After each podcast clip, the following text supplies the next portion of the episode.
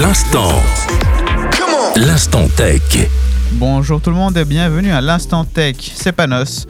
Aujourd'hui on va parler du fait que le numérique est de plus en plus présent autour de nous. Car en effet c'est une réalité. D'après StatBell, l'Office de statistique de Belgique, le nombre de personnes entre 16 et 74 ans ayant au moins une compétence numérique a augmenté ces deux dernières années.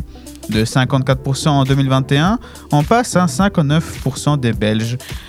Avec certes nos points forts comme la communication et nos points faibles comme la sécurité ou la protection de la vie privée.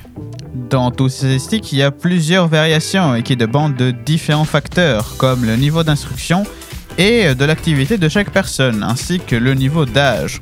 Passé les 45 ans, Stade Bell voit une baisse des compétences numériques.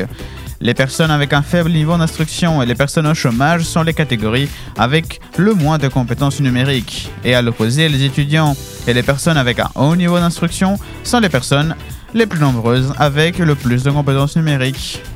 Et également, Stade Bell remarque une disparité au niveau régional, où, en Wallonie, il n'y a que 55% des personnes avec une compétence numérique de base.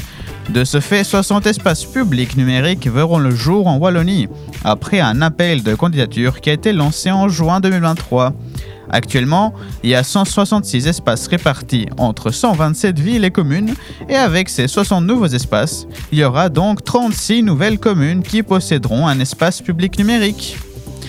Avec ces nouveaux espaces, la Belgique espère pouvoir atteindre le 80% d'adultes ayant une compétence numérique d'ici 2030, pas imposé par l'Europe mais fortement conseillé.